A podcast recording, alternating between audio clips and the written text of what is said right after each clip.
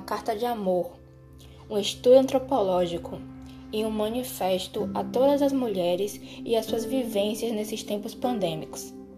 Meu nome é Catarina e este é o VT Project. Olá pessoal, aqui é Catarina e estamos hoje com mais um episódio do VT Project. Bom, para quebrar a expectativa de todos, eu já gostaria de dizer que não teremos convidados participações especiais no episódio de hoje, felizmente ou infelizmente. Contudo, teremos para frente para discutir hipóteses muito interessantes, mas hoje em especial também um episódio muito importante e que tem um espacinho especial nesse projeto e para o entendimento dele como um todo. Além de que é uma pauta que eu gosto muito, a mim me faz gosto falar e discutir, e eu escolhi a data de hoje de maneira bem categórica para trazer ele para vocês. Quem não é muito bom em datas, hoje, 1 de agosto, é o Dia Internacional da Amamentação. E por ser um assunto tão ligado à parentalidade, à maternidade e também tão interligado a tabus, discussões, eu quis trazer esse assunto de hoje que tem muito significado pessoal para mim e para o projeto, que é a minha motivação e o propósito que eu enxerguei a criar o VT. Então, aos trabalhos, eu gostaria logo de dizer que o VT inicialmente não era o VT. O VT, ele na verdade é uma ramificação de um outro projeto com outro assunto, com outra temática e que não necessariamente tem a ver com a pandemia, que eu estava eu criei e estava desenvolvendo lá no início há um ano atrás, quando a pandemia estava surgindo ainda e não tinha alcançado esses níveis catastróficos. E aí eu resolvi pegar ele, botar na gaveta, botar ele escondidinho, quietinho, para um outro momento, um momento mais oportuno e flexível. E quando eu digo flexível, eu quero dizer com a amenização da pandemia e com a amenização de tudo isso que nós estamos vivendo com o fortalecimento da vacinação para todos, todos os grupos, todas as idades. E também com o amadurecimento do VT, que se encontra em estágio inicial. Então, o VT nasceu dessa ramificação e ele passou por diferentes estágios até chegar ao que ele é hoje e o podcast em si. O VT era somente um projeto de fotojornalismo, onde consistia em uma retratação de mulheres, mães, gestantes, nesse período pandêmico. Fotografias que eu tirava ou em vias por meios digitais ou presencialmente, com todos os cuidados, claro, evidente, em uma bolha que eu criava, né, de com muito cuidado, higienização, proteção. E aí eu estava expondo esses trabalhos por meio do Instagram do projeto e pensava em posteriormente trazer ele para um meio físico. É claro, ainda penso. Contudo, devido à situação que se encontra o Brasil e ao estágio da vacinação, eu entendo que não é possível, mas ainda tenho o desejo de fazer fisicamente essa exposição das fotos que já existem e das fotos que eu virei a tirar dos ensaios que estão programados. Então, o VT estava nesse estágio de, dessa representação artística pelas lentes digitais vamos dizer assim, e também por um site que eu vim apagar com o surgimento do podcast, porque estava em outro estágio, como eu já disse, mas eu criarei outro mais para frente. E aí eu passei por todo um processo até chegar aqui, um processo de questionamento, um processo de ressignificação do que eu estava fazendo, do da onde eu estava indo e como tudo isso iria seguir. Como eu disse, tudo isso foi muito lá no início, no início da pandemia, há um ano atrás. E eu passei a me questionar qual era o significado, qual era a importância no dia a dia do que eu estava fazendo. Claro, a arte é importante, a arte é algo que a gente deve respirar dia a dia, é algo necessário à vivência humana é algo que nos faz nos ater não, não somente à realidade, mas uma abstração de coisas mais leves, coisas bonitas e até mesmo é, um manifesto, uma revolução, um protesto. Só que aí eu pensei, e se eu pudesse fazer mais?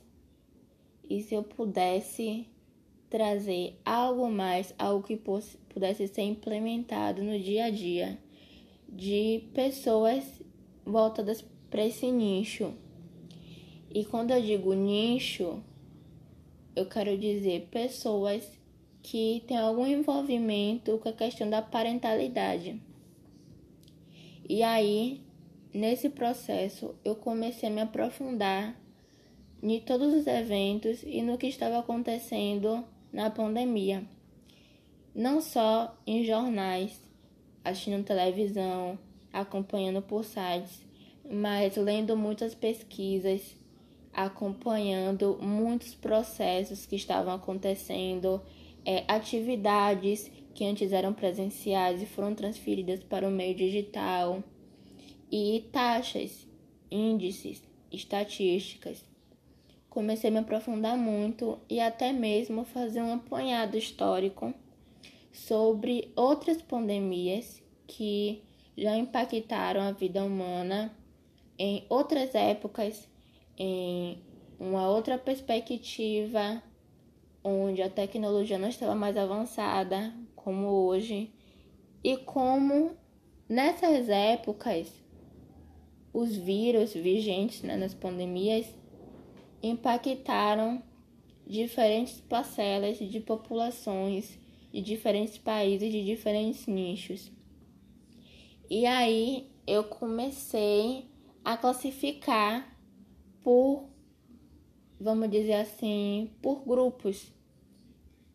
E aí que eu percebi que a disparidade que nós temos de gênero atualmente é uma questão permeável não só em questão, questões econômicas, mas também sanitárias. E aí eu comecei a pesquisar e comecei a ir para outra direção de como essas pandemias, como essas questões sanitárias impactaram mulheres, pessoas do gênero feminino e até outras parcelas não só marginalizadas socialmente, mas também sensibilizadas por todas as questões imagináveis.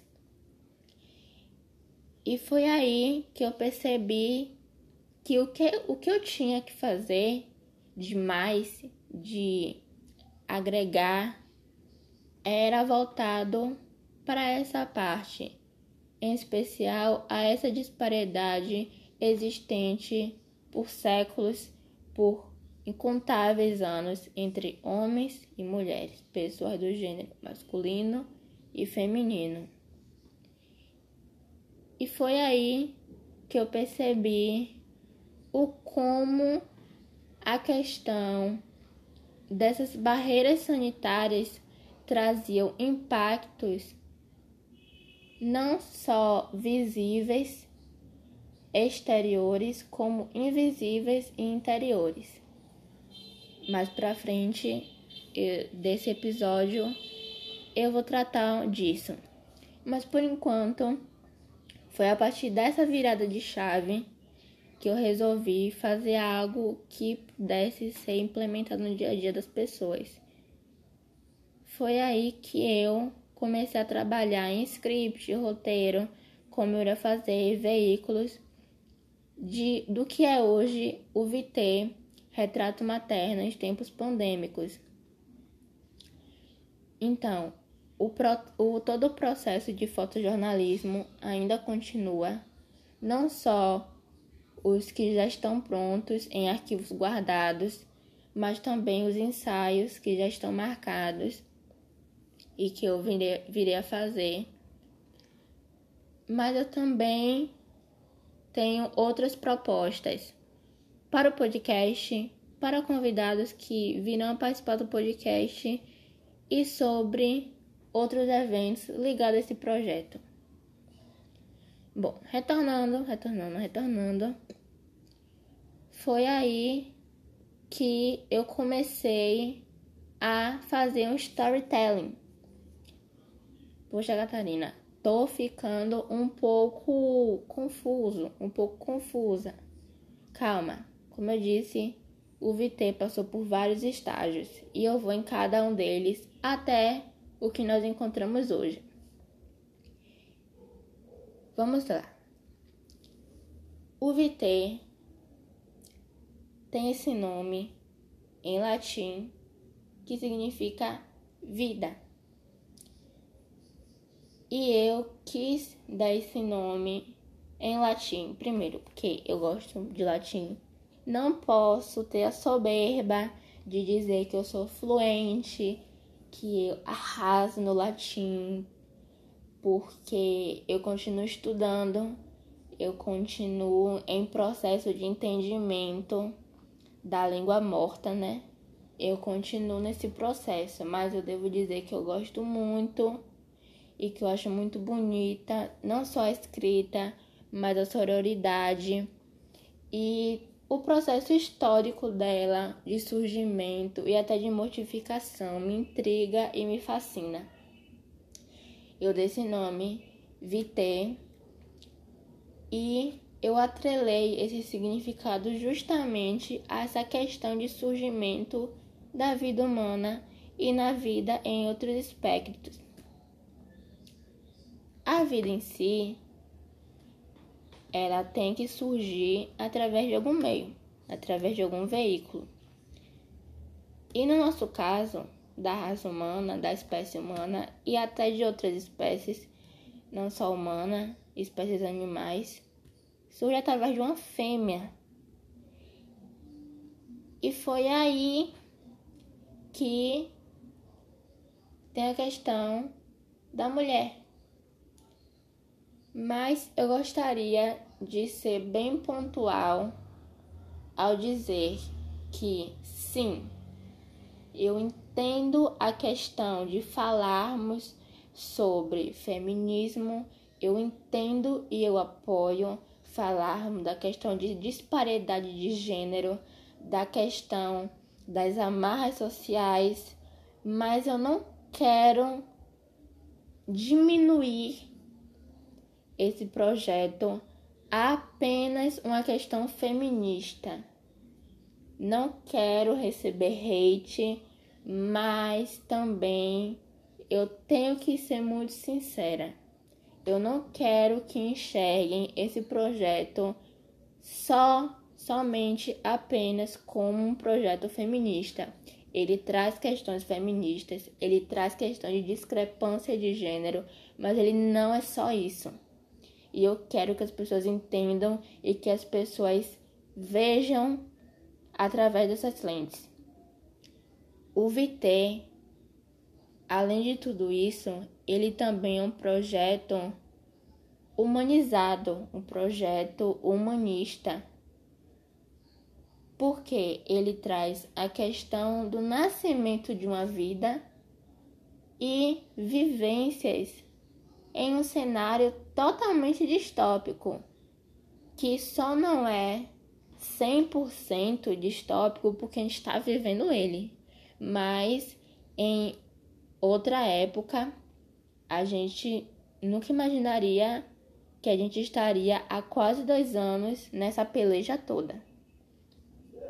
Então, questão humanista, questão de discrepância de gêneros, como eu gosto de falar, é, e sobretudo, sobretudo, tudo, tudo, o meu preferido, o que me fascina totalmente, o que eu não canso de ler, o que eu não canso de aprender e que por mais que eu aprenda, por mais que eu leia, eu vou continuar insistindo que eu não sei nada e que as pessoas que saibam, que me expliquem, que falem sobre isso comigo, porque eu vou gostar muito, vai ser muito proveitoso e é um prazer para mim, que é sobre a questão metafísica da vida, da existência, da criação. A metafísica surgiu para mim quando eu estava estudando filosofia.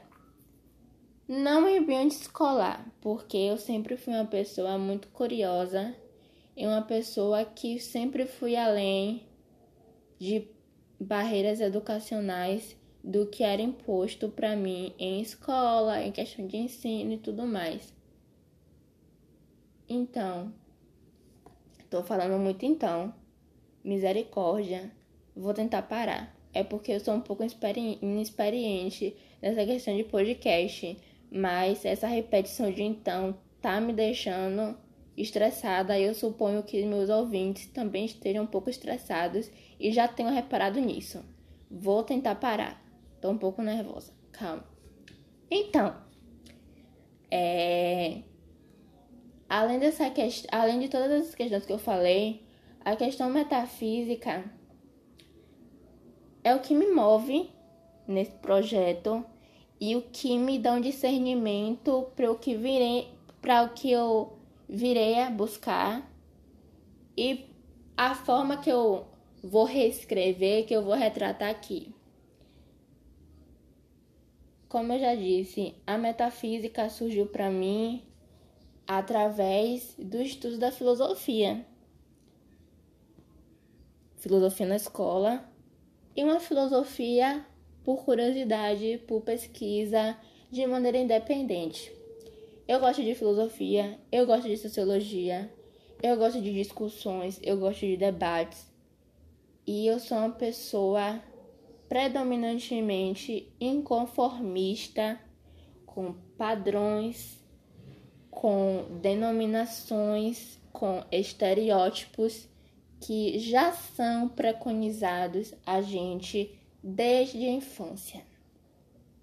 Sou uma pessoa extremamente chata, eu sei, mas eu sou assim e eu até considero que eu gosto de ser assim, pelo fato de eu questionar absolutamente tudo e pelo fato de eu criticar tanto do ponto do ruim, infelizmente, quanto do ponto bom, tudo e todos que estão à minha volta desde que eu me conheço por gente, eu posso não vocalizar, eu posso não expressar em voz alta, mas eu questiono absolutamente tudo o que me é apresentado, o que é apresentado aos outros e o que é apresentado à volta de pessoas que estão ao meu convívio e que eu tenho contato. E foi aí que eu comecei a procurar significações em vivências humanas, relações humanas, relações de trabalho, relações educacionais, relações de sistemas e todos os tipos de relações que vocês possam imaginar e formalizar na mente de vocês.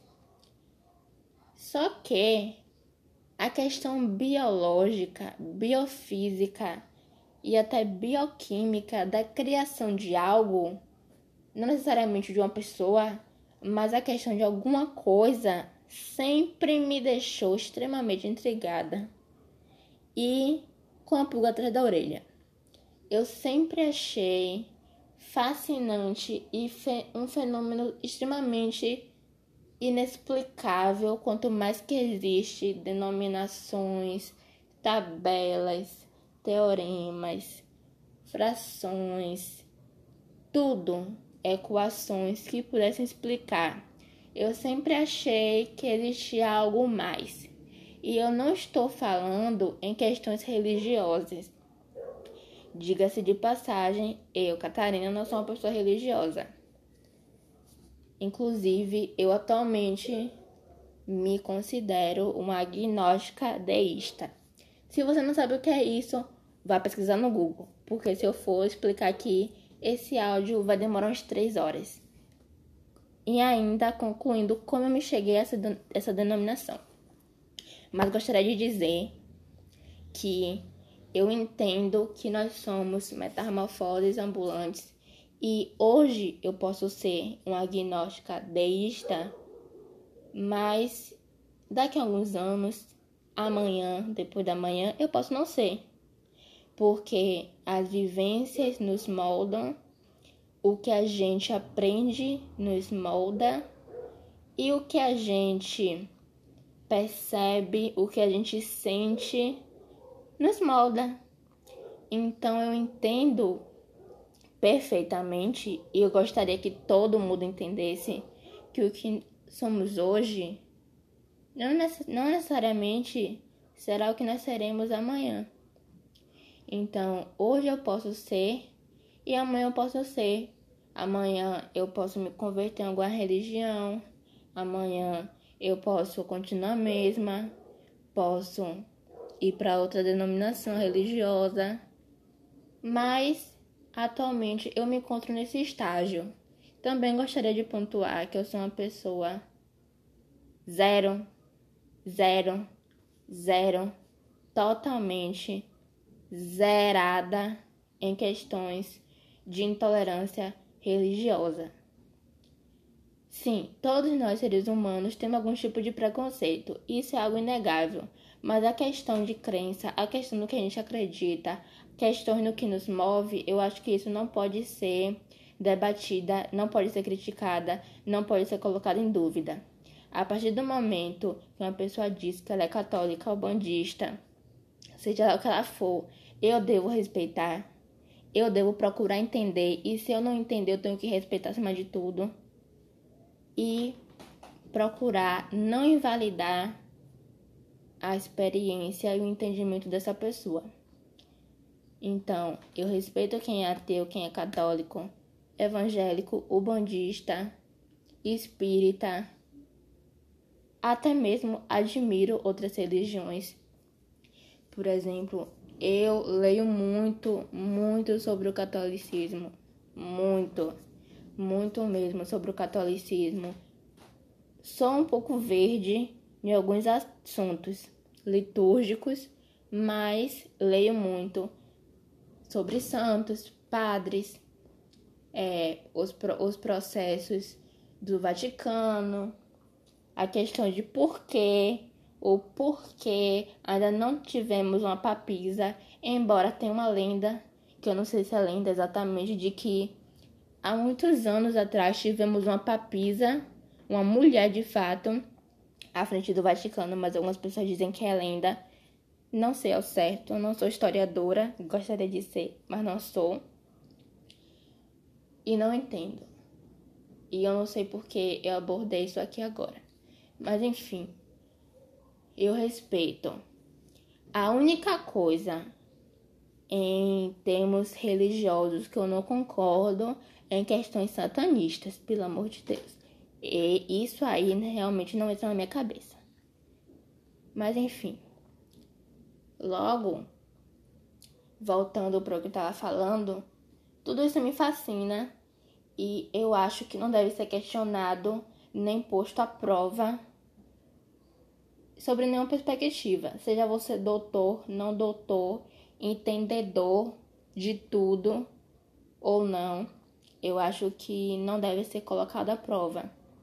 Então, mesmo sobre essa perspectiva, ainda com muito cuidado para ser abordada e questionada, eu sempre fui muito fascinada por essa questão. E aí eu comecei a estudar fora do colégio, é claro, a questão de formações de seres, de fenômenos, de surgimento. E aí eu fui desde. Olha que novelo que eu me meti. Eu fui desde fenômenos astrofísicos, desde surgimento de estrelas, desde gestações de animais, de mamíferos, até chegar processo de gestações de criação de humanos. Eu fui em uma viagem totalmente psicodélica e eu não recomendo. Fum, assim, do fundo do meu coração, eu não recomendo essa viagem que eu me meti. Conhecimento é tudo, mas às vezes ele pira a gente. E eu fiquei pirada. Já sou e fiquei mais ainda. Continuando. A partir daí, eu fui lendo absolutamente tudo. Tudo que vocês podem imaginar e o que vocês não podem sobre gestação, sobre é, mães, sobre maternidade, maternagem, parentalidade, é, processo de parto, o parto em si, é, formações congênitas, malformações congênitas, é, sistemas imunológicos, sistemas do corpo humano. Não sou uma especialista e nem me tornei uma sem diploma, mas não sou. Gosto de ler, me sinto bem lendo, sou curiosa, mas não sou um oráculo, nem uma enciclopédia, apesar de que às vezes eu leio a nível de uma. E foi aí que eu percebi o como eu era instigada sobre esse assunto. E dado ao que eu já tinha lido, pesquisado sobre pandemias e vivenciando na pele como todos os brasileiros e todas as pessoas da Terra, o que estamos passando atualmente, eu na hora estabeleci um vínculo e uma vontade de retratar absolutamente tudo em todas as esferas de como mulheres gestantes e purpéreas estavam vivendo, estavam concebendo, estavam parindo, estavam sentindo, vivenciando esses momentos. E aí, teve o processo que eu procurei reformular todo o Instagram, né? A página digital do projeto. E aí eu tive a ideia de trazer um veículo mais informativo, como eu já disse no início, que pudesse ser agregado ao dia a dia, mas que eu ainda conseguisse manter um teor de arte, ainda agregado com um teor informativo e um teor científico. Poderia virar uma bola de neve? Poderia. Virou, sim, mas eu estou tentando seguir do mesmo jeito. E aí, como prosseguimento, eu apaguei todas as fotos que antes estavam postadas no Instagram, reformulei a estética das fotos, a estética do Instagram, a estética de como eu ia abordar para não jogar um montante de informações, um montante de temas, um montante de pautas nas pessoas e trazer tudo um pouco mais leve, apesar de alguns temas serem mais densos e tensos de um ponto de vista emocional para gente. E aí eu resolvi trazer o podcast. O podcast deu um trabalho bom para nascer. Porque ele vai tratar de algumas questões que, em um certo sentido, para mim, é algo muito delicado e é algo muito sensível ao meu ver e às minhas próprias vivências. Já dizendo de partida, eu, Catarina, não sou mãe, nunca fui, ou seja, nunca tive uma perda, assim, questão de aborto, nunca engravidei, né? Evidente. Sou apenas filha e mulher. Mas, é, acreditem ou não, eu acho e eu sinto que eu compartilho de um vínculo muito estreito com vivências de mulheres que já passaram por esses processos. Podem acreditar em mim ou não. Também não sou psicóloga. Ao pouco, aos poucos vocês vão descobrindo coisas sobre mim. Mas não sou nem mãe, nem psicóloga. Contudo, esse vínculo que eu sinto, que eu compartilho, que eu acredito nele, é uma boa parte de um motor que me faz funcionar, que me impulsiona, que me faz trabalhar. Então, o então voltou. Infelizmente, eu acho que eu vou continuar com ele. Então, foi aí que eu comecei a trabalhar nas pautas, no roteiro, no processo de storytelling, storytelling, puxar o, o sotaque gringo. E foi aí que eu escrevendo, que eu dissertando, eu cheguei ao novo estágio e perto do final do estágio final do que é o VT. Vamos fazer um retrocesso, um breve retrocesso agora Sobre a questão governamental, não falarei sobre aquele que não merece ser mencionado. Me nego a isso. Falarei agora sobre leis. Podem me agradecer mais tarde. Eu sei que vocês tomaram um breve susto ao eu falar dessa questão e que o coração de vocês palpitou na questão da raiva. Mas eu entendendo que os nervos ficam assim movimentados, os nossos níveis hormonais sobem para o lado da negatividade, eu resolvi só falar de leis. Obrigada de nada. Então, pesquisando sobre como o Brasil estava lidando sobre essa questão da pandemia, questões econômicas, sanitárias, educacionais e, sobretudo, a questão feminina, eu vi que foram implementados dois projetos de leis que foram estabelecidos, desculpe, que foram estabelecidos mais tarde em relação a mulheres gestantes e mães. A primeira delas é a lei número 14.000 151/21. Não tenho certeza se eu li ao certo, se eu li direito. Tô, no, tô perigando, mas tudo bem. Perigando. Perigando. Não entendo outra coisa.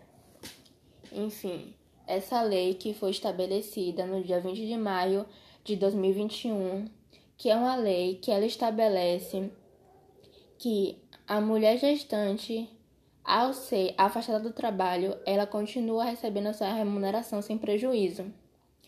Uma lei que se aplica a todas as mulheres que são empregadas com registro na carteira.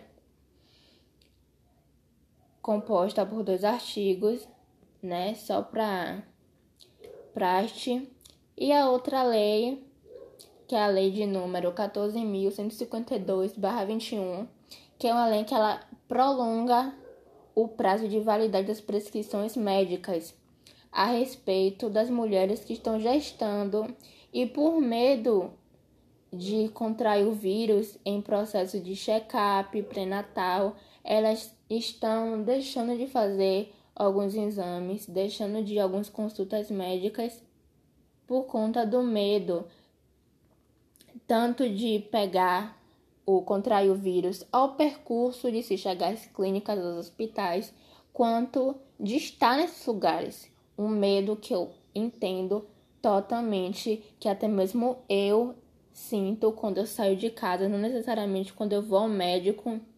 E isso é de acordo com dados do O Senado e de acordo com outros sites e estatísticas que eu venho lido, isso tem impactado fortemente nos processos de pré-natal, é, no diagnóstico de doenças, de doenças gestacionais estabelecidas durante esse período e até no monitoramento de gestantes que já têm algum, alguma doença de formações congênitas no feto, e tudo isso é prejudicial de uma forma amplamente e até genérica falando da questão da saúde da mulher e da gestante. Então, visando essa questão, foram estabelecidas essas duas leis. Essa segunda, composta de quatro artigos. Se vocês sentirem interesse de se aprofundar, joga no Google, vocês podem jogar o número, a primeira 14.151/21 e a segunda 14.152/21. Se eu não me engano, não estou fazendo propaganda. Se quiser me patrocinar, vou agradecer, mas não estou fazendo propaganda. Se eu não me engano, eu li no site Gênero Número essa esses dois projetos. Quem quiser ler, se inteirar, entender mais a fundo e até analisar os artigos, a primeira tem dois, a segunda tem quatro, vale a pena. É super entendível, se vocês se é que me entendem, e bem curtinhas. Enfim, lendo essa questão jurídica, essa questão do apanhado de processos de leis, do processo de vacinação, né, que recentemente entraram com o requerimento, né, também da parte de jurisdição sobre a necessidade de, não tão recente, de colocar gestantes, mulheres grávidas e porpérias, lactantes, em, em grupos prioritários de vacinação, que no início não eram. O que realmente fez a diferença para muitas pessoas. Digo isso de digo isso agora de é como eu vou dizer de uma pessoa que observa outras pessoas e conhece outras pessoas, outras gestantes e ver o quanto elas ficaram aliviadas ao serem vacinadas e estarem imunizadas contra essa praga que é esse vírus e como elas se sentiram mais confortáveis em estar gestando e até de parir, de se dirigir ao hospital para parir. Como elas se sentiram bem, é, mais protegidas, não totalmente, é claro, mas um pouco mais protegidas, mais relaxadas ao receber o imunizante. Eu achei assim isso maravilhoso e parabéns para todos aqueles que lutaram por isso. Enfim. Agora enfim. Era um então, agora é um enfim.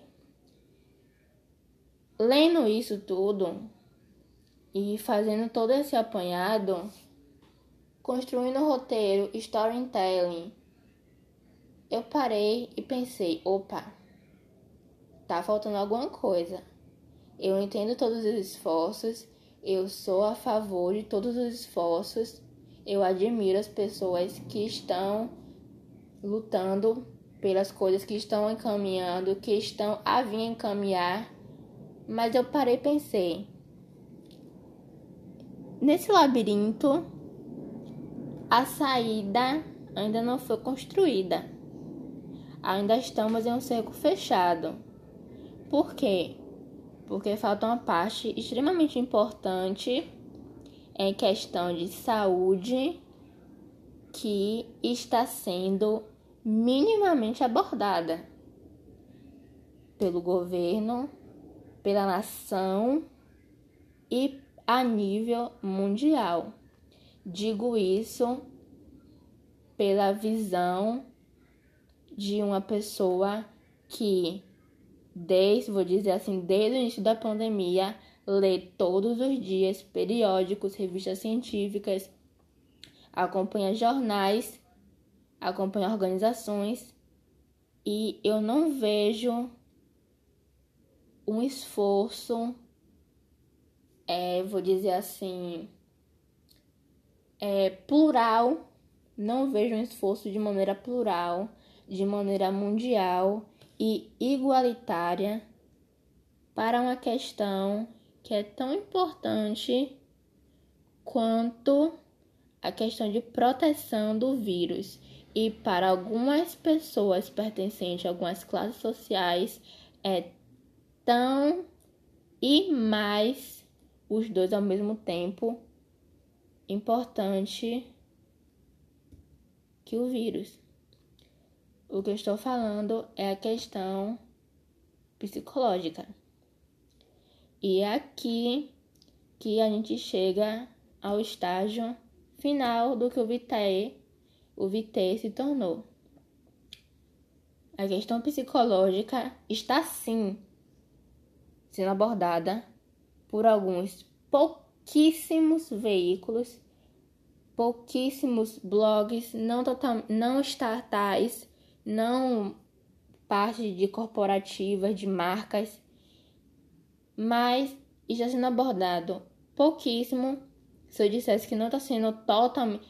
Se eu dissesse assim, não, nunca foi, não está sendo abordado, estaria mentindo descaradamente. Está sendo abordado sim, mas em veículos pequenos e de maneira não tão aprofundada e emergencial como deveria estar sendo. Eu digo isso de uma posição, vou dizer assim, de autoridade. Aqueles que me conhecem entenderam a referência. Enfim, a questão psicológica é uma questão ao passo que estamos vivendo uma pandemia, ao passo que vivemos lockdown ao passo de que ainda temos pessoas em isolamento, ainda temos pessoas internadas em estado grave, ainda temos pessoas em tratamento de reabilitação por sequelas da Covid. A questão psicológica é uma questão interior, invisível, como eu fiz menção no início. É uma questão invisível, entre aspas, é uma questão interior tão importante ou mais quanto a questão exterior. Ela fere, às vezes, igual ou pior do que questões interiores e ela também mata.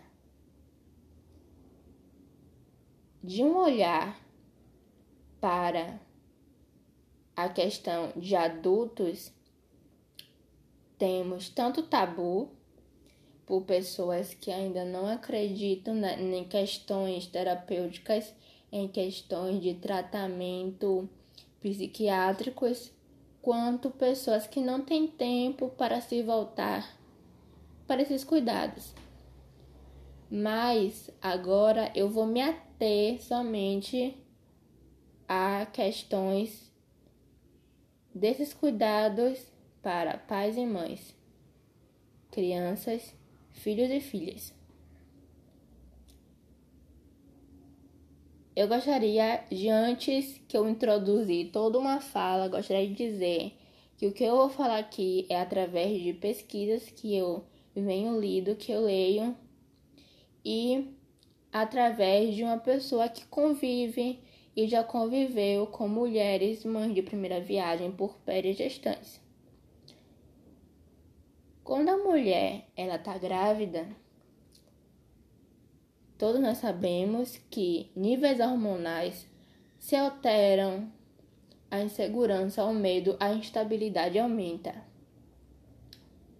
Quando a mulher está em um processo de gestação, isso pode se perpetuar, isso pode amenizar ou isso pode piorar. com surgimento de novos sintomas, com desconforto da gravidez, com peso, né? Às vezes com problemas de saúde gestacionais que vão surgindo. Tudo questões de pessoa para pessoas, questões singulares, porque cada ser humano é único. Cada sistema, cada organismo é único. Mas todo o processo, desde o início até o desenvolvimento para o final de uma gestação e um processo quase interminável que o que é ser pai ser mãe, porque quem é pai quem é mãe nunca deixa de ser, então um processo quase interminável. Tudo isso altera a questão psíquica, altera a questão neurológica. Mas quando a gente está em um cenário que antes, em situações normais e propícias à vida humana plena, a gente pensa: meu Deus, que loucura! Contudo, quando a gente está vivendo e quando a gente está vendo, presenciando situações de total calamidade, situações catastróficas, a gente entende que dar atenção a essa área é indispensável tanto quanto usar uma máscara. E eu digo, atenção e ter pessoas ao seu lado que entendam a necessidade disso facilita muito todo o processo. Mas quando a gente não tem e quando a gente não enxerga, eu digo, quando nós como adultos, ainda pessoas independentes, pessoas que trabalham, pessoas que têm afazeres. Até quando a gente tem um preconceito com procurar ajuda psicológica, procurar terapia, e até quando a gente é tão ocupado com nossos afazeres ou até cuidando de outras pessoas, prestando atenção, prestando cuidados com outras coisas e outras pessoas, a gente pode esquecer disso. E aí, vivendo o cenário caótico que a gente está vivendo e sendo brasileiro, que atualmente é uma sofrência, é assim. Nem existe palavra. Indispensável poderia até usar, mas é mais que indispensável. É emergencial. Para a questão materna, a gente tem tanto o cuidado com o processo de formação de uma criança, o processo de nascimento de uma mãe, de um pai, quanto o desenvolvimento de uma criação de uma pessoa, de um serzinho. E agora que eu entro em uma parte mais científica, vamos dizer assim. Uma criança quando ela é introduzida ao mundo, a, a única coisa que ela necessita é o cuidado, a atenção e o zelo materno. Falo isso do ponto de vista de uma criança recém-nascida. A atenção, a presença, o zelo materno. E isso tudo influi em que? Atenção, cuidado, carinho, alimentação, segurança. Como que isso vai ser possível em uma mãe doente? Reformulando a pergunta. Como que uma mãe doente, uma mãe em situação vulnerável, uma mãe em uma situação de total confusão mental, em uma mãe de um total adoecimento psicológico, vai poder propiciar isso para uma criança? Juntando a essa pergunta, eu faço outra. Como é que uma criança tendo uma mãe dessa forma, um pai dessa forma, ou até os dois nessa situação, como essa criança, desde pequena, desde recém-nascido, virá se desenvolver, virá poder ter desenvolvimento emocional e físico pleno, diante da situação desses cuidadores. Sim, família pode ajudar. Avô, avô, tio, tias, outras pessoas podem ajudar. Mas o essencial, que vai estar com essa criança 24 horas por dia, 7 dias por semana. O que é necessário, esse vínculo. Como é que vai ser estabelecido entre duas pessoas que estão emocionalmente doentes, psicologicamente doentes, afetadas e que isso virá refletir no exterior, fisicamente? Não vai existir cuidados. Não vai existir nada daquilo que eu falei inicialmente. E não é culpa de mãe ou de um pai que esteja nessa situação. Vamos pontuar e vamos dar um ponto final e uma exclamação em ambas as extremidades dessa frase. Não é culpa de mãe e pai eles estarem psicologicamente vulneráveis. a situação que a gente está vivendo, predisposição genética, abalo do dia a dia, entre outras infinidade de coisas, abalam uma pessoa. E imagine você tendo o peso do mundo nessas costas, que é se deparar, tendo a responsabilidade de criar e de proteger um mini ser humano. É puxado, minha gente. E aí, eu te pergunto: você, você sabe, você, meu ouvinte, minha ouvinte, você sabe que até mesmo pequenos traumas, pequenas ocorrências da nossa infância, da nossa primeira infância, quando a gente nem sabe ter, quando a gente nem tem uma plena dicção como pequenos traumas, pequenas ocorrências negativas nesse período afetam e têm impactos em nós mesmos, na nossa vida adulta, ao longo da nossa vida? Fica esse questionamento para você aí. Mas diga-se de passagem, eu, Catarina, do ponto de vista do que eu pesquisei, do ponto de vista do que eu já vivenciei, do ser humano que eu sou, da pessoa pesquisadora que eu sou, eu digo que o que a gente vive, seja qual for o período da nossa vida, interfere e virá interferir para o resto dela. A questão alimentícia, que é uma questão que especialmente hoje, 1 de agosto, é uma questão mais que importante, é uma das principais mais afetadas. O leite materno é uma das coisas mais importantes, mais fundamentais, mais inexplicáveis de assim, maravilhoso do ponto de vista científico, do ponto de vista nutricional que existe na Terra. A única coisa que uma criança do, ponto de vista nutricional, a criança recém-nascida precisa é leite materno. Algumas pessoas, até mesmo alguns cientistas, até dizem que é um, um pseudônimo, um, um adjetivo para o leite materno seria ouro alimentício pela quantidade de nutrientes e pela importância que ele estabelece na relação mãe-filho e na questão nutricional de uma criança.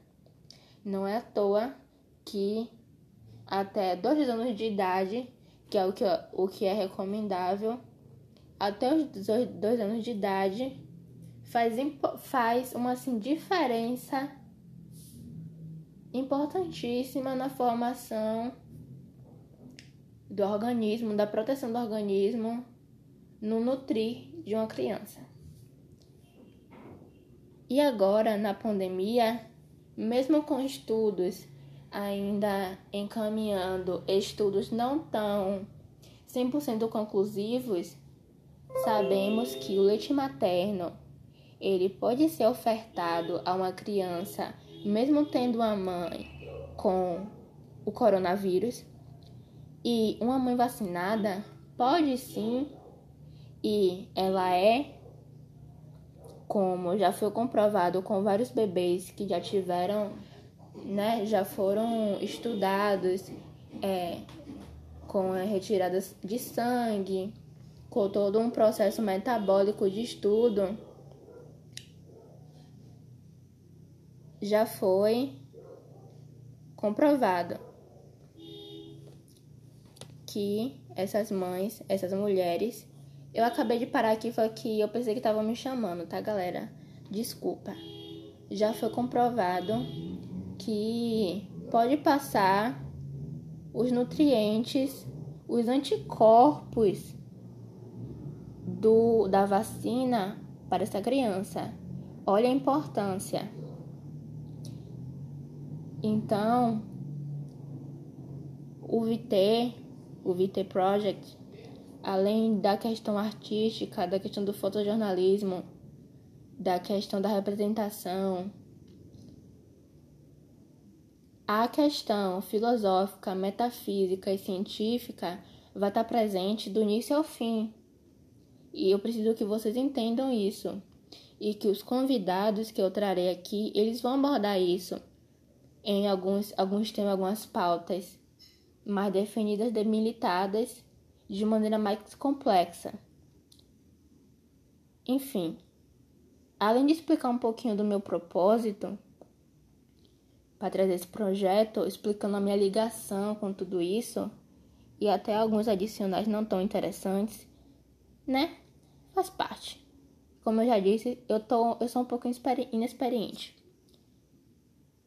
Eu quero trazer a necessidade, o manifesto, a carta emergencial que eu busco manifestar com esse projeto como um todo. Eu quero que esse projeto rompa barreiras e ele passe a ser um instrumento de ajuda de auxílio a essas pessoas na questão da parentalidade, não só mães e pais, mas pessoas que convivem com mães e pais, mulheres, gestantes, crianças e que entendam que é um processo antropológico. A gente não pode, eu mesma, eu não tenho filho, eu nunca fui mãe, eu nunca fiquei grávida. Mesmo assim, eu não posso olhar com desdém para uma criança, um bebê, porque a gente tem que entender que é todo um processo. A gente já passou por esse estágio e a gente não pode virar as costas para essa fase que estamos vivendo e para a questão psicológica, a questão do cuidado da mente dessas pessoas. Um pai ou uma mãe doente influi em uma criança com problemas deficitários emocionalmente, fisicamente e organicamente. E essas crianças no futuro virão a ser adultos. Adultos com problemas emocionais, com problemas físicos e com outros percalços que nem podemos imaginar. E pelo que estamos sofrendo com o coronavírus, com o egoísmo, com crises sanitárias, crises econômicas, podemos perceber que o mundo não está preparado para mais uma pandemia tão perto de outra. Eu digo a pandemia de pessoas doentes psicologicamente, adultos e crianças. Não estamos prontos para isso, a nível mundial. Eu estou falando. Obrigada pela sua atenção. Obrigada por ser ouvinte do projeto. E é isso. Próximo episódio já teremos convidados. E eu espero que, conhecendo um pouquinho da história desse projeto, um pouco longo, mas eu tentei, você que está aí atrás possa entender um pouco mais da minha visão e a emergência do que eu estou falando. Obrigada mais uma vez e uma boa semana.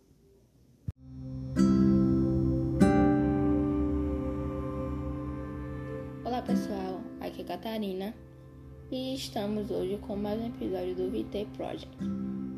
Bom, para quebrar as expectativas de todos, eu já gostaria de dizer que não teremos convidados, participações especiais no episódio de hoje. Felizmente ou infelizmente. Contudo, teremos para frente para discutir hipóteses muito interessantes, mas hoje em especial também um episódio muito importante e que tem um espaço especial nesse projeto e para o entendimento dele como um todo. Além de que é uma pauta que eu gosto muito, a mim me faz gosto falar e discutir, e eu escolhi a data de hoje de maneira bem categórica para trazer ele para vocês. Quem não é muito bom em datas, hoje, 1 de agosto, é o Dia Internacional da Amamentação. E por ser um assunto tão ligado à parentalidade, à maternidade e também tão interligado a tabus, discussões, eu quis trazer esse assunto de hoje que tem muito significado pessoal para mim e para o projeto, que é a minha motivação e o propósito que eu enxerguei a criar o VT. Então, aos trabalhos, eu gostaria logo de dizer que o VT inicialmente não era o VT. O VT, ele na verdade é uma ramificação de um outro projeto com outro assunto com outra temática e que não necessariamente tem a ver com a pandemia, que eu estava, eu criei e estava desenvolvendo lá no início, há um ano atrás, quando a pandemia estava surgindo ainda e não tinha alcançado esses níveis catastróficos.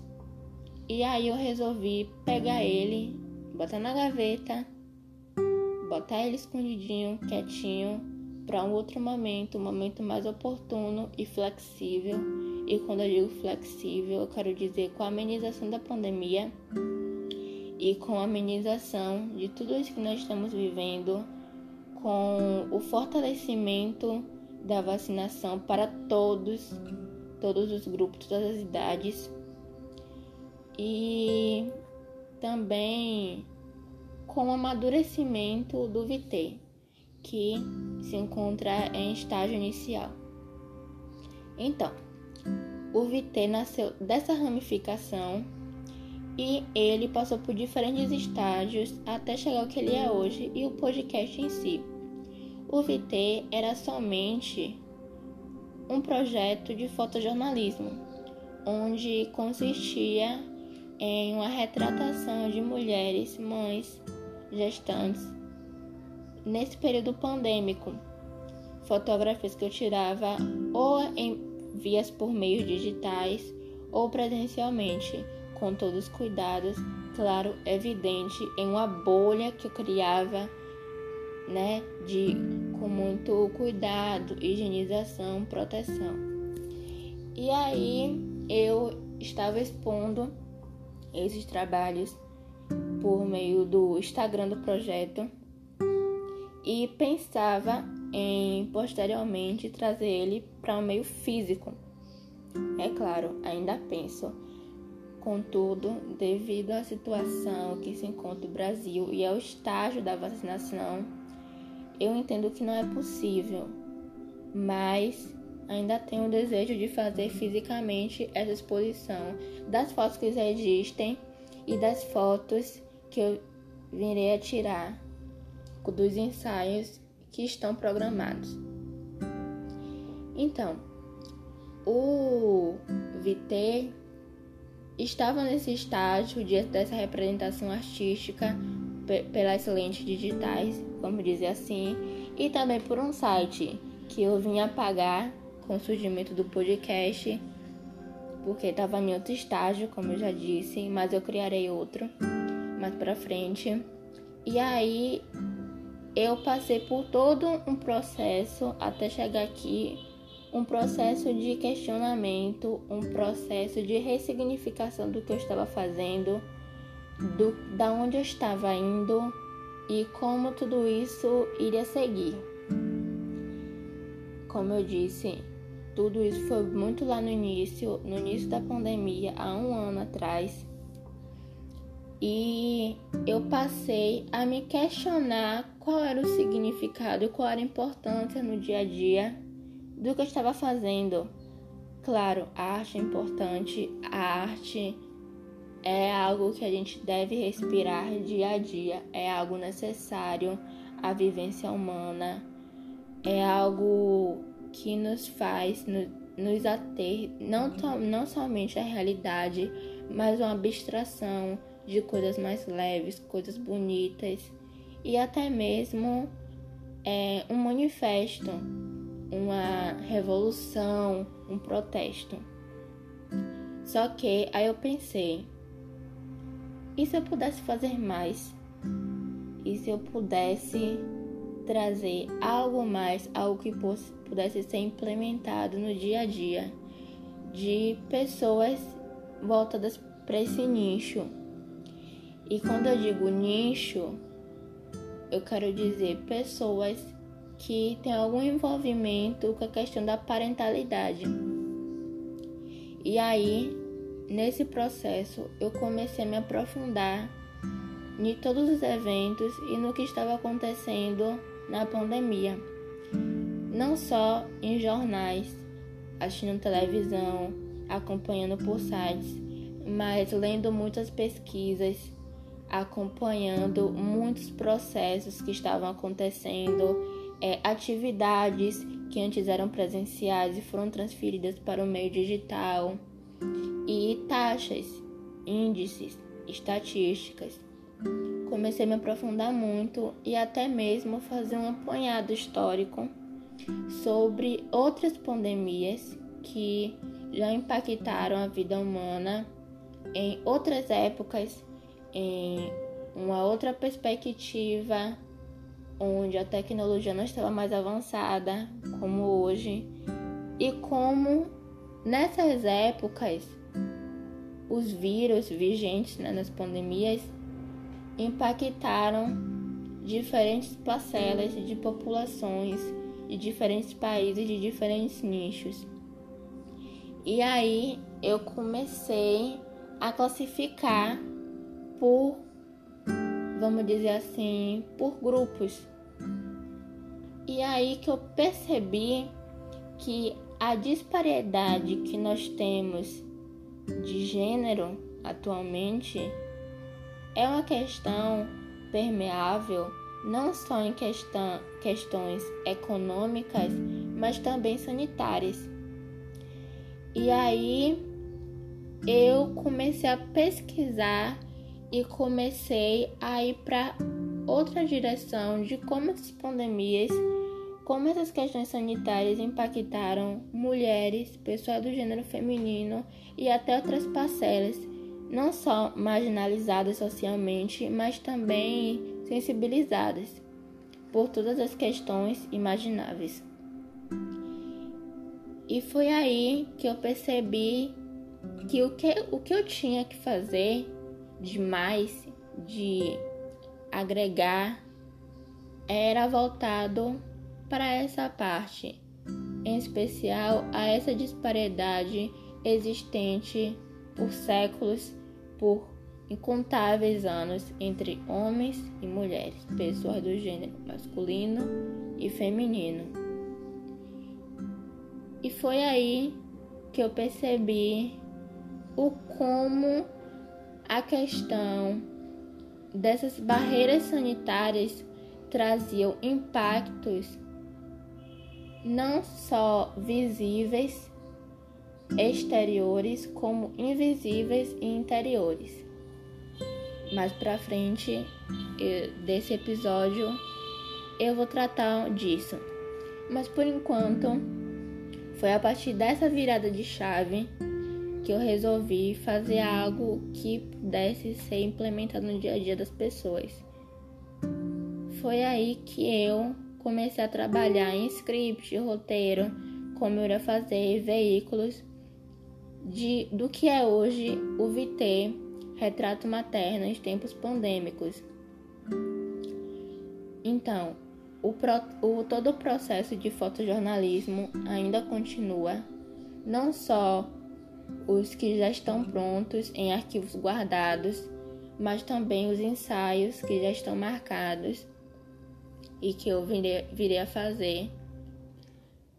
Mas eu também tenho outras propostas para o podcast, para convidados que virão participar do podcast e sobre outros eventos ligados a esse projeto. Bom, retornando, retornando, retornando. Foi aí que eu comecei a fazer um storytelling.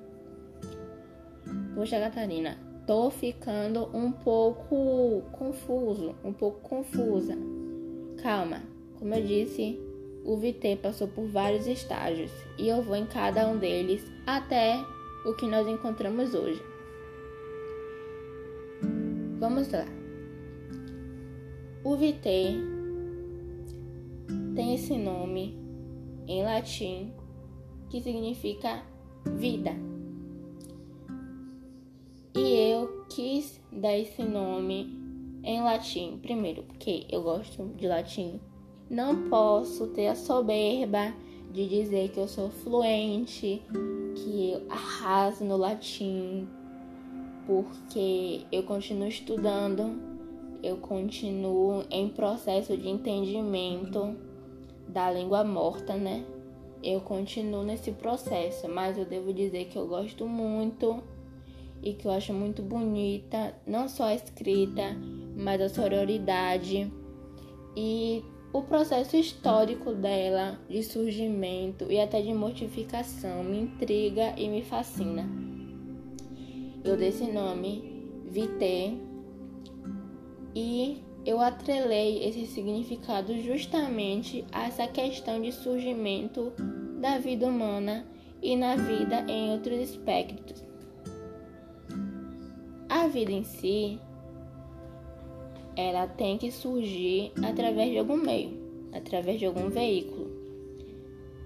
E no nosso caso, da raça humana, da espécie humana e até de outras espécies, não só humana, espécies animais, surge através de uma fêmea.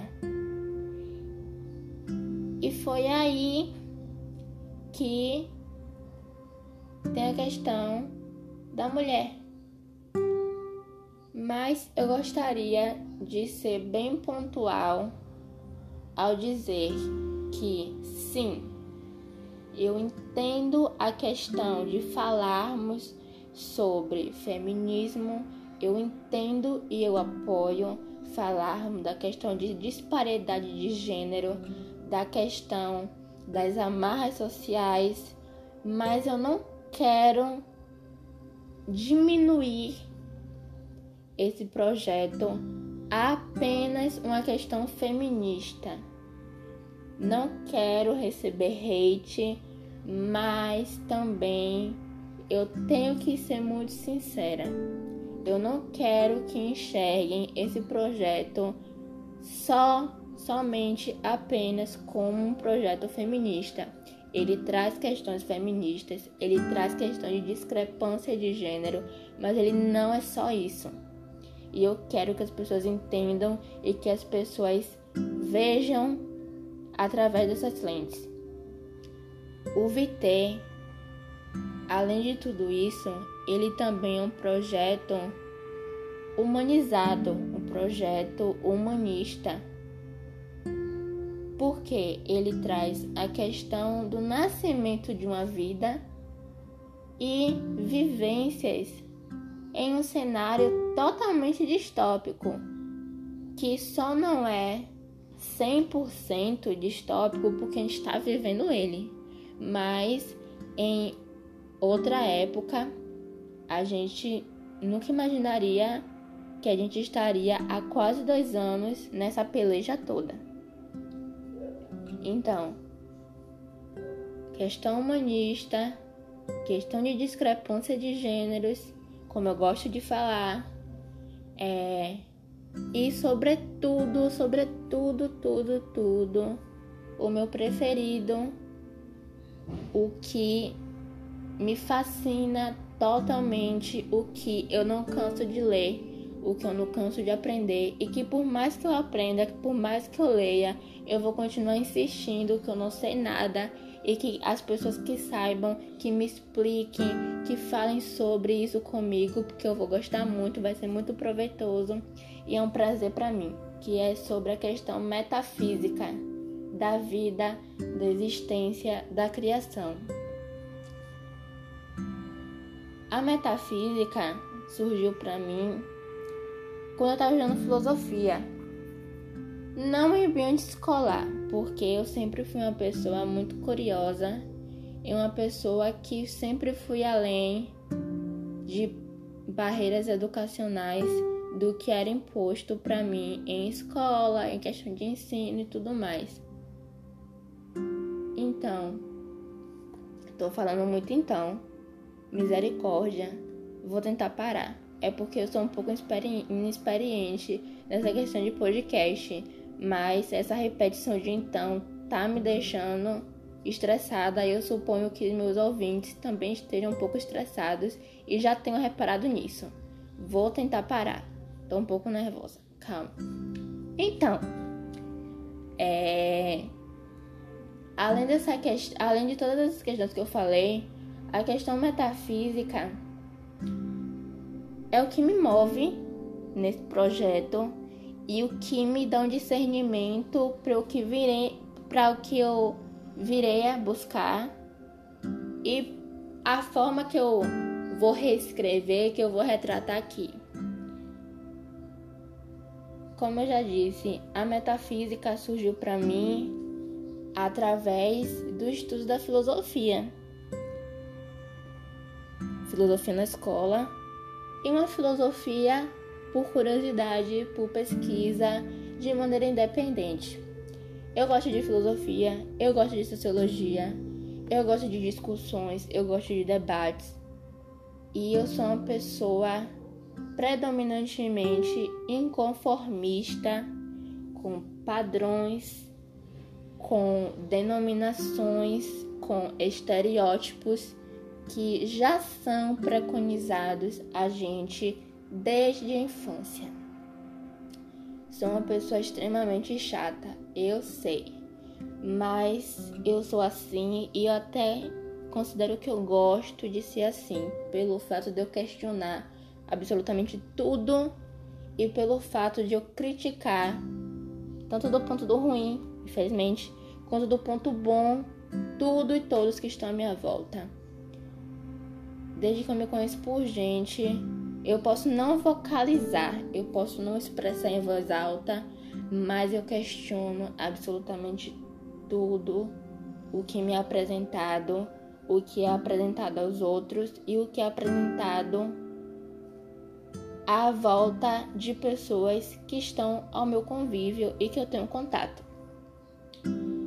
E foi aí que eu comecei a procurar significações em vivências humanas, relações humanas, relações de trabalho, relações educacionais, relações de sistemas e todos os tipos de relações que vocês possam imaginar e formalizar na mente de vocês.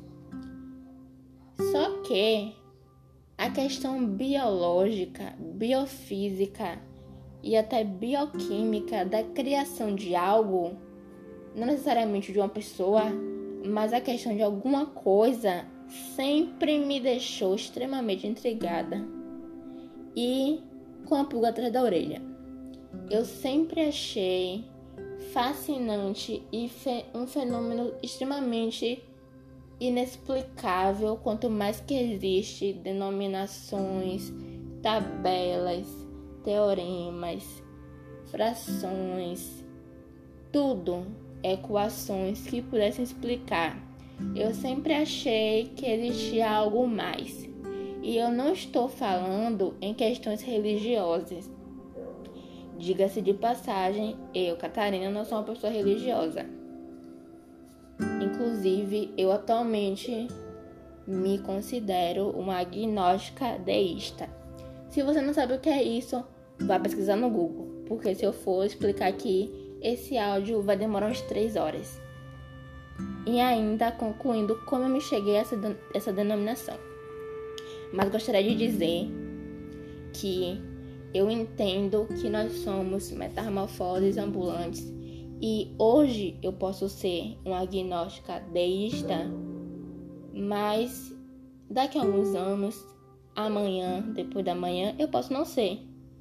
Porque as vivências nos moldam, o que a gente aprende nos molda e o que a gente percebe, o que a gente sente nos molda. Então eu entendo perfeitamente e eu gostaria que todo mundo entendesse que o que somos hoje não, não necessariamente será o que nós seremos amanhã. Então, hoje eu posso ser e amanhã eu posso ser. Amanhã eu posso me converter em alguma religião. Amanhã eu posso continuar a mesma.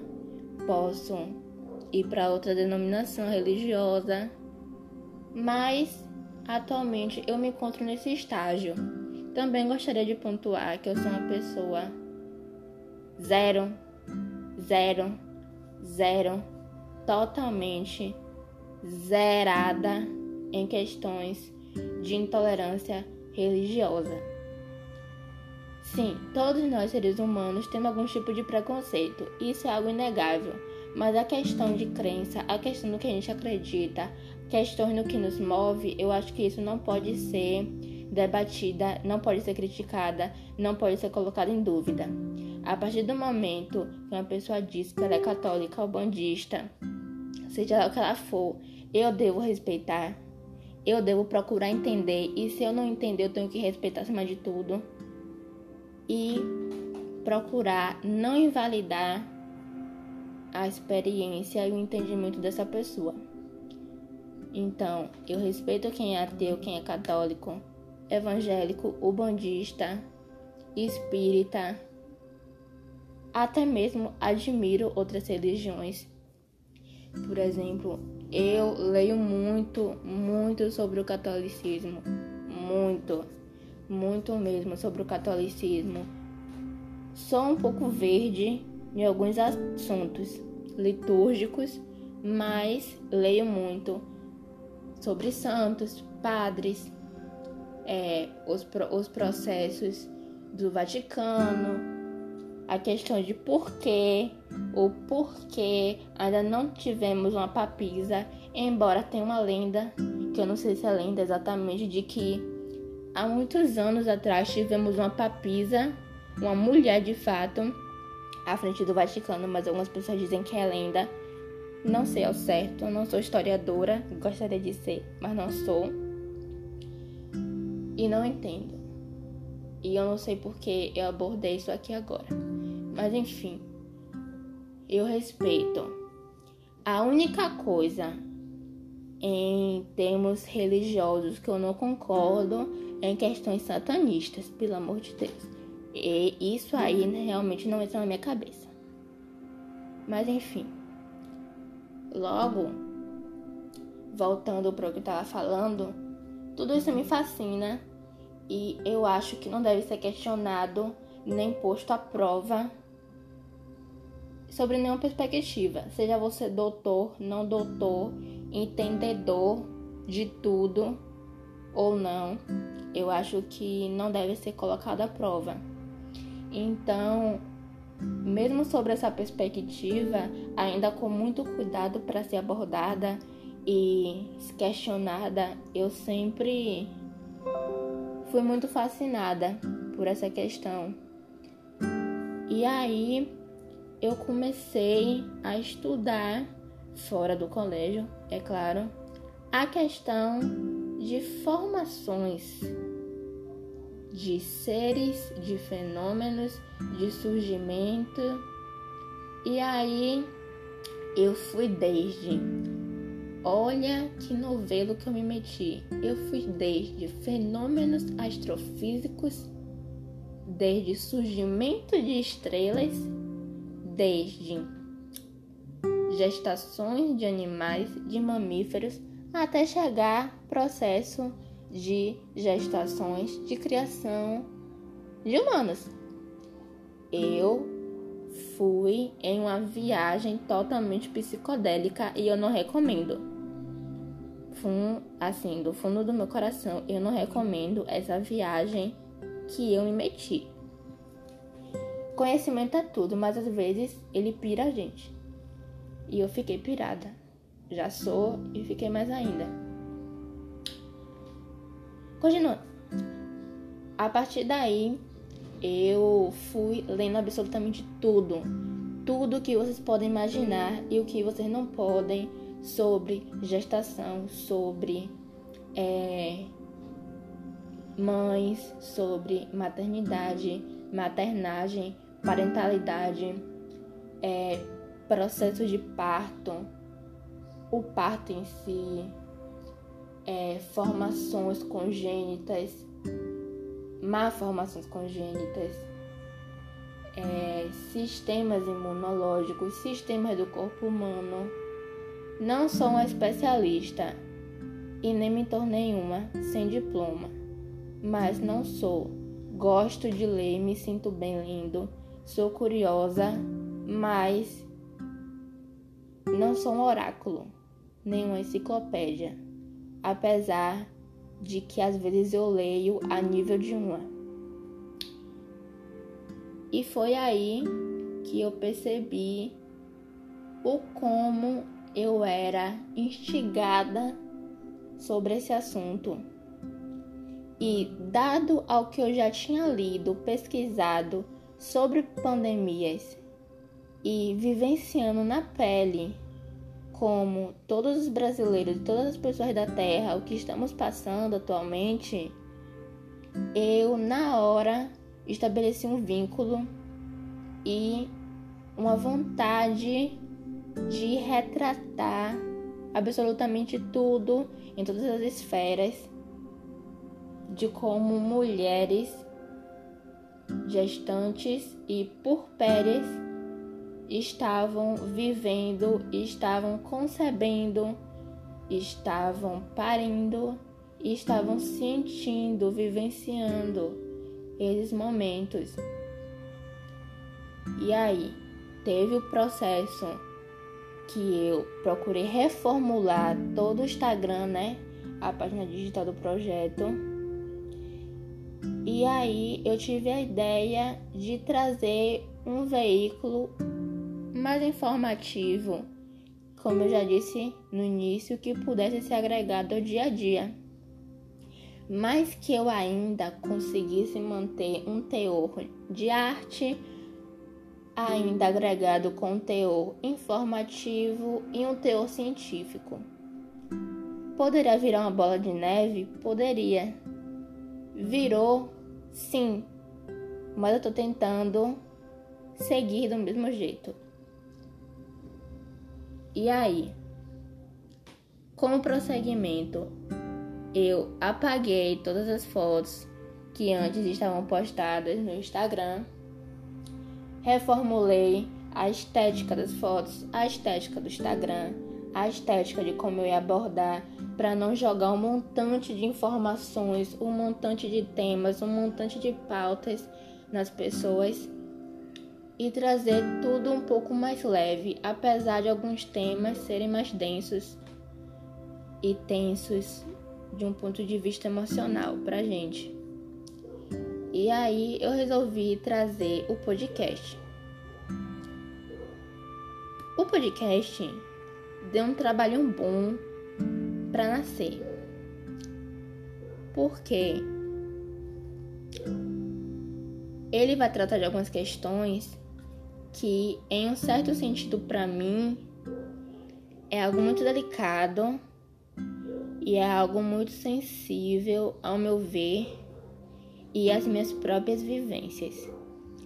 Já dizendo de partida, eu, Catarina, não sou mãe, nunca fui, ou seja, nunca tive uma perda, assim, questão de aborto, nunca engravidei, né? Evidente. Sou apenas filha e mulher. Mas, é, acreditem ou não, eu acho e eu sinto que eu compartilho de um vínculo muito estreito com vivências de mulheres que já passaram por esses processos. Podem acreditar em mim ou não, também não sou psicóloga. Ao pouco, aos poucos vocês vão descobrindo coisas sobre mim, mas não sou nem mãe, nem psicóloga. Contudo, esse vínculo que eu sinto, que eu compartilho, que eu acredito nele, é uma boa parte de um motor que me faz funcionar, que me impulsiona, que me faz trabalhar. Então, o então voltou. Infelizmente, eu acho que eu vou continuar com ele. Então, foi aí que eu comecei a trabalhar nas pautas, no roteiro, no processo de storytelling, storytelling, puxar o, o sotaque gringo. E foi aí que eu escrevendo, que eu dissertando, eu cheguei ao novo estágio e perto do final, do estágio final do que o VT. Vamos fazer um retrocesso, um breve retrocesso agora sobre a questão governamental. Não falarei sobre aquele que não merece ser mencionado. Me nego a isso. Falarei agora sobre leis. Podem me agradecer mais tarde. Eu sei que vocês tomaram um breve susto ao eu falar dessa questão e que o coração de vocês palpitou na questão da raiva. Mas eu entendendo que os nervos ficam assim movimentados, os nossos níveis hormonais sobem para o lado da negatividade, eu resolvi só falar de leis. Obrigada de nada. Então, pesquisando sobre como o Brasil estava lidando sobre essa questão da pandemia, questões econômicas, sanitárias, educacionais e, sobretudo, a questão feminina, eu vi que foram implementados dois projetos de leis que foram estabelecidos, desculpe, que foram estabelecidos mais tarde em relação a mulheres gestantes e mães. A primeira delas é a lei número 14.151/21. Não tenho certeza se eu li ao certo, se eu li direito. Tô, no, tô perigando, mas tudo bem. Perigando. Perigando não entendam outra coisa. Enfim, essa lei que foi estabelecida no dia 20 de maio de 2021, que é uma lei que ela estabelece que a mulher gestante, ao ser afastada do trabalho, ela continua recebendo sua remuneração sem prejuízo. Uma lei que se aplica a todas as mulheres que são empregadas com registro na carteira composta por dois artigos, né, só para praste, e a outra lei, que é a lei de número 14.152/21, que é uma lei que ela prolonga o prazo de validade das prescrições médicas a respeito das mulheres que estão gestando e por medo de contrair o vírus em processo de check-up pré-natal, elas estão deixando de fazer alguns exames, deixando de algumas consultas médicas por conta do medo tanto de pegar o contrair o vírus ao percurso de se chegar às clínicas, aos hospitais, quanto de estar nesses lugares. Um medo que eu entendo totalmente, que até mesmo eu sinto quando eu saio de casa, não necessariamente quando eu vou ao médico. E isso é de acordo com dados do O Senado e de acordo com outros sites e estatísticas que eu venho lido, isso tem impactado fortemente nos processos de pré-natal, é, no diagnóstico de doenças, de doenças gestacionais estabelecidas durante esse período e até no monitoramento de gestantes que já têm algum, alguma doença de formações congênitas no feto, e tudo isso é prejudicial de uma forma amplamente e até genérica falando da questão da saúde da mulher e da gestante. Então, visando essa questão, foram estabelecidas essas duas leis. Essa segunda, composta de quatro artigos. Se vocês sentirem interesse de se aprofundar, joga no Google, vocês podem jogar o número a primeira, 14.151-21 e a segunda, 14.152-21. Se eu não me engano, não estou fazendo propaganda. Se quiser me patrocinar, vou agradecer. Mas não estou fazendo propaganda. Se eu não me engano, eu li no site Gênero Número essa, esses dois projetos. Quem quiser ler, se inteirar, entender mais a fundo e até analisar os artigos, a primeira tem dois, a segunda tem quatro, vale a pena. É super entendível, se vocês se é que me entendem, e bem curtinhas. Enfim, lendo essa questão jurídica, essa questão do apanhado de processos de leis do processo de vacinação, né, que recentemente entraram com o requerimento, né, também da parte de jurisdição sobre a necessidade de não tão recente de colocar gestantes, mulheres grávidas e porpérias lactantes em, em grupos prioritários de vacinação, que no início não eram o que realmente fez a diferença para muitas pessoas. Digo isso de digo isso agora de é, como eu vou dizer de uma pessoa que observa outras pessoas e conhece outras pessoas, outras gestantes e vê o quanto elas ficaram aliviadas ao serem vacinadas e estarem imunizadas contra essa praga que é esse vírus e como elas se sentiram mais confortáveis em estar gestando e até de parir, de se dirigir ao hospital para parir.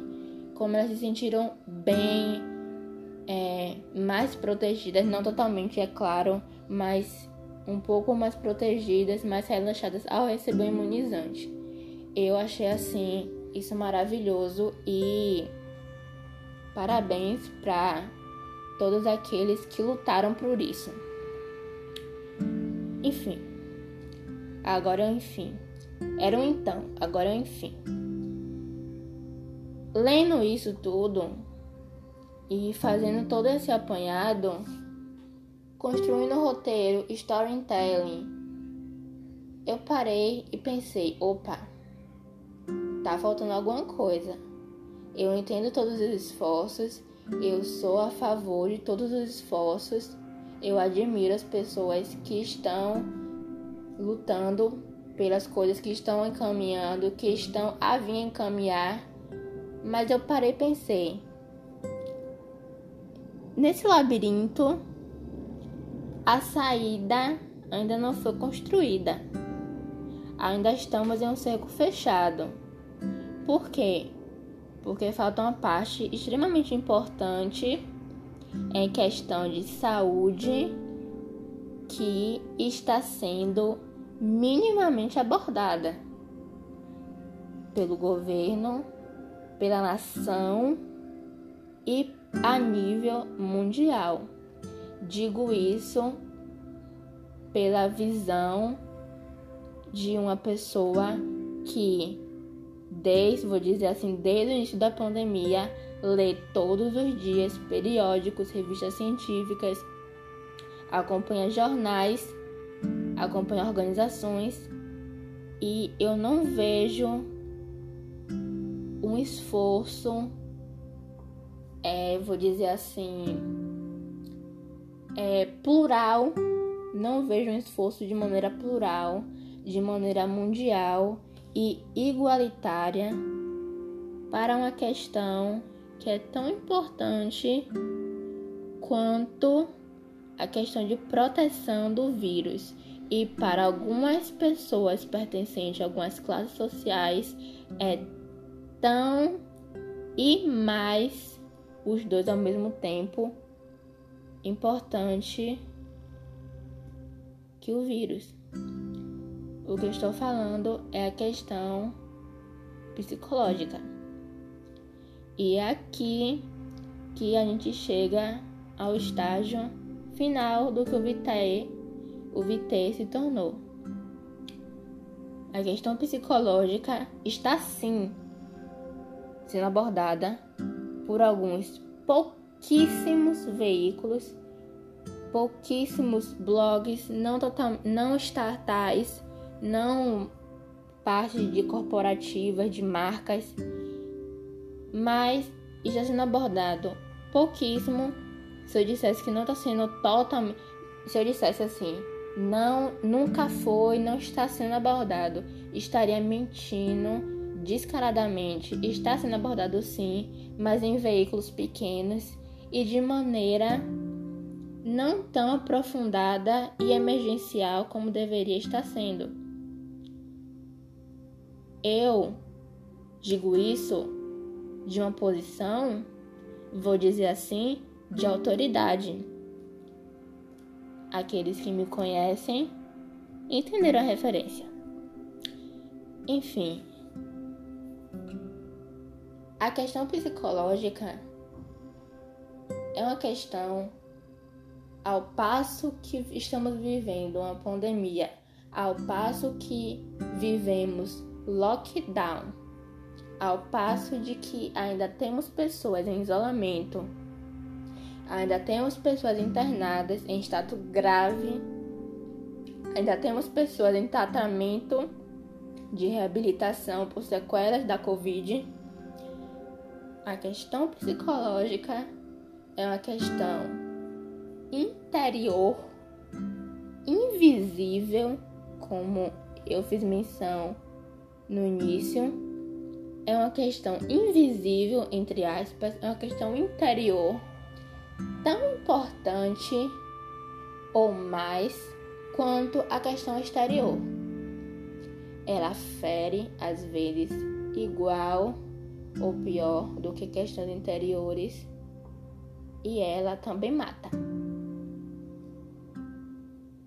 De um olhar para a questão de adultos, temos tanto tabu por pessoas que ainda não acreditam em questões terapêuticas, em questões de tratamento psiquiátricos, quanto pessoas que não têm tempo para se voltar para esses cuidados. Mas agora eu vou me ater somente a questões desses cuidados para pais e mães, crianças, filhos e filhas.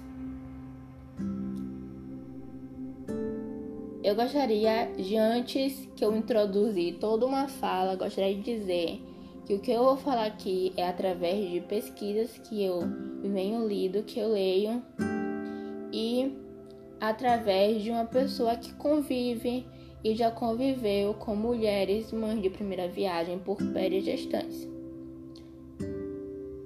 Quando a mulher ela está grávida, todos nós sabemos que níveis hormonais se alteram, a insegurança, o medo, a instabilidade aumenta. Quando a mulher está em um processo de gestação, isso pode se perpetuar, isso pode amenizar ou isso pode piorar.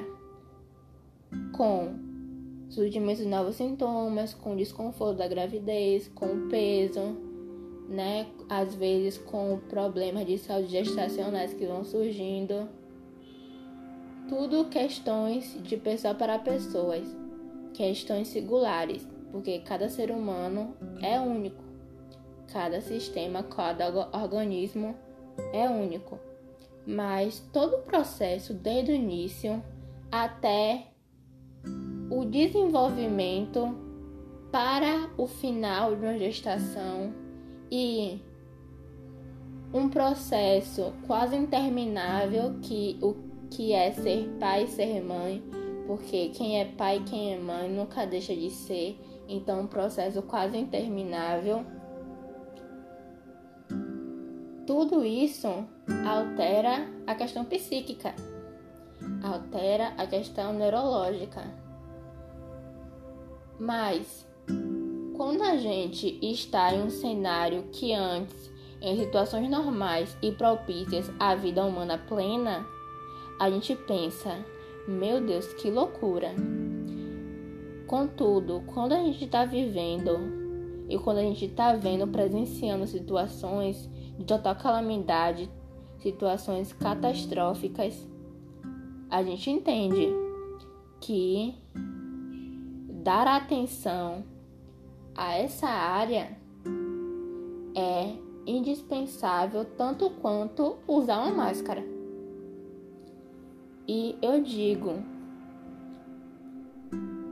atenção e ter pessoas ao seu lado que entendam a necessidade disso facilita muito todo o processo. Mas quando a gente não tem e quando a gente não enxerga, eu digo, quando nós como adultos, pessoas independentes, pessoas que trabalham, pessoas que têm afazeres. Até quando a gente tem um preconceito com procurar ajuda psicológica, procurar terapia, e até quando a gente é tão ocupado com nossos afazeres ou até cuidando de outras pessoas, prestando atenção, prestando cuidados com outras coisas e outras pessoas, a gente pode esquecer disso. E aí, vivendo o cenário caótico que a gente está vivendo e sendo brasileiro, que atualmente é uma sofrência, é assim. Nem existe palavra. Indispensável poder até usar, mas é mais que indispensável. É emergencial. Para a questão materna, a gente tem tanto o cuidado com o processo de formação de uma criança, o processo de nascimento de uma mãe de um pai, quanto o desenvolvimento de uma criação de uma pessoa, de um serzinho. E agora que eu entro em uma parte mais científica, vamos dizer assim. Uma criança quando ela é introduzida ao mundo, a, a única coisa que ela necessita é o cuidado, a atenção e o zelo materno. Falo isso do ponto de vista de uma criança recém-nascida. A atenção, a presença, o zelo materno. E isso tudo influi em que? Atenção, cuidado, carinho, alimentação, segurança. Como que isso vai ser possível em uma mãe doente? Reformulando a pergunta. Como que uma mãe doente, uma mãe em situação vulnerável, uma mãe em uma situação de total confusão mental, em uma mãe de um total adoecimento psicológico, vai poder propiciar isso para uma criança? Juntando a essa pergunta, eu faço outra.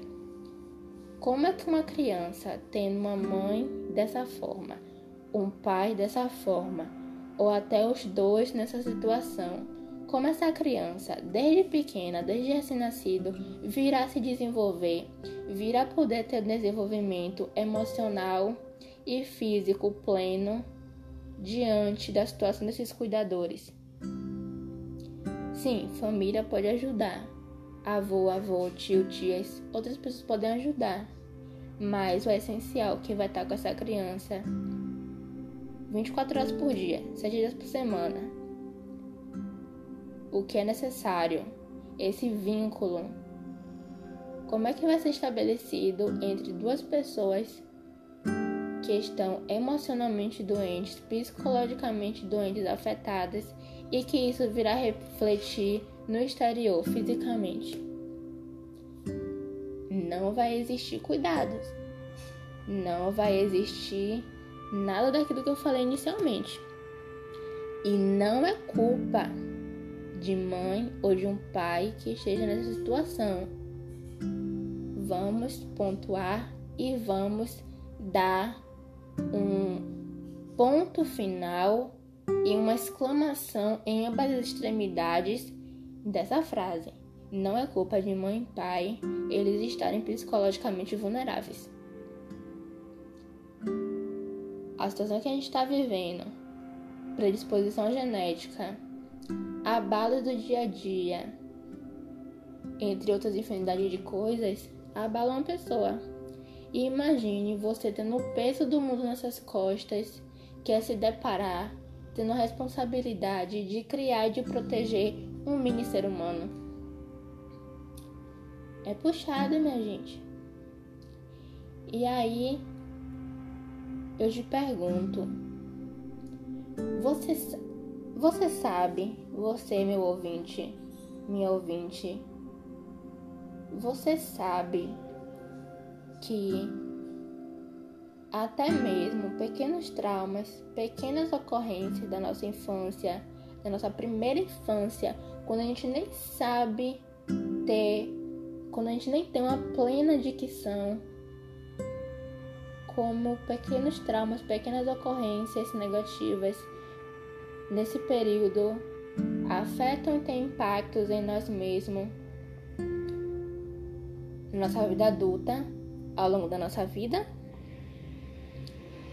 Fica esse questionamento para você aí. Mas diga-se de passagem, eu, Catarina, do ponto de vista do que eu pesquisei, do ponto de vista do que eu já vivenciei, do ser humano que eu sou, da pessoa pesquisadora que eu sou, eu digo que o que a gente vive, seja qual for o período da nossa vida, interfere e virá interferir para o resto dela. A questão alimentícia, que é uma questão que especialmente hoje, 1 de agosto, é uma questão mais que importante, é uma das principais mais afetadas. O leite materno é uma das coisas mais importantes, mais fundamentais, mais inexplicáveis de assim, maravilhoso do ponto de vista científico, do ponto de vista nutricional que existe na Terra. A única coisa que uma criança do ponto de vista nutricional, a criança recém-nascida precisa é leite materno. Algumas pessoas, até mesmo alguns cientistas, até dizem que é um, um pseudônimo, um adjetivo para o leite materno seria ouro alimentício pela quantidade de nutrientes e pela importância que ele estabelece na relação mãe-filho e na questão nutricional de uma criança. Não é à toa que até dois anos de idade, que é o que, o que é recomendável, até os dois anos de idade faz, faz uma assim, diferença importantíssima na formação do organismo, da proteção do organismo no nutrir de uma criança. E agora, na pandemia, mesmo com estudos ainda encaminhando estudos não tão 100% conclusivos, sabemos que o leite materno ele pode ser ofertado a uma criança mesmo tendo uma mãe com o coronavírus e uma mãe vacinada pode sim e ela é como já foi comprovado com vários bebês que já tiveram, né, já foram estudados é, com retiradas de sangue, com todo um processo metabólico de estudo, já foi comprovado que essas mães, essas mulheres eu acabei de parar aqui foi que eu pensei que estavam me chamando, tá, galera? Desculpa. Já foi comprovado que pode passar os nutrientes, os anticorpos do, da vacina para essa criança. Olha a importância. Então, o VT, o VT Project, além da questão artística, da questão do fotojornalismo, da questão da representação, a questão filosófica, metafísica e científica vai estar presente do início ao fim. E eu preciso que vocês entendam isso e que os convidados que eu trarei aqui, eles vão abordar isso em alguns alguns temas, algumas pautas mais definidas, delimitadas de maneira mais complexa. Enfim, além de explicar um pouquinho do meu propósito para trazer esse projeto, explicando a minha ligação com tudo isso e até alguns adicionais não tão interessantes, né? Faz parte. Como eu já disse, eu, tô, eu sou um pouco inexperiente. Eu quero trazer a necessidade o manifesto, a carta emergencial que eu busco manifestar com esse projeto como um todo. Eu quero que esse projeto rompa barreiras e ele passe a ser um instrumento de ajuda de auxílio a essas pessoas na questão da parentalidade, não só mães e pais, mas pessoas que convivem com mães em paz, mulheres, gestantes, crianças e que entendam que é um processo antropológico. A gente não pode, eu mesma, eu não tenho filho, eu nunca fui mãe, eu nunca fiquei grávida. Mesmo assim, eu não posso olhar com desdém para uma criança, um bebê, porque a gente tem que entender que é todo um processo. A gente já passou por esse estágio e a gente não pode virar as costas para essa fase que estamos vivendo e para a questão psicológica, a questão do cuidado da mente dessas pessoas. Um pai ou uma mãe doente influi em uma criança com problemas deficitários emocionalmente, fisicamente e organicamente. E essas crianças no futuro virão a ser adultos. Adultos com problemas emocionais, com problemas físicos e com outros percalços que nem podemos imaginar. E pelo que estamos sofrendo com o coronavírus, com o egoísmo, com crises sanitárias, crises econômicas, podemos perceber que o mundo não está preparado para mais uma pandemia tão perto de outra. Eu digo a pandemia de pessoas doentes psicologicamente, adultos e crianças. Não estamos prontos para isso a nível mundial. Eu estou falando. Obrigada pela sua atenção. Obrigada por ser ouvinte do projeto. E é isso próximo episódio já teremos convidados e eu espero que conhecendo um pouquinho da história desse projeto, um pouco longo, mas eu tentei. Você que está aí atrás possa entender um pouco mais da minha visão e a emergência do que eu estou falando. Obrigada mais uma vez e uma boa semana.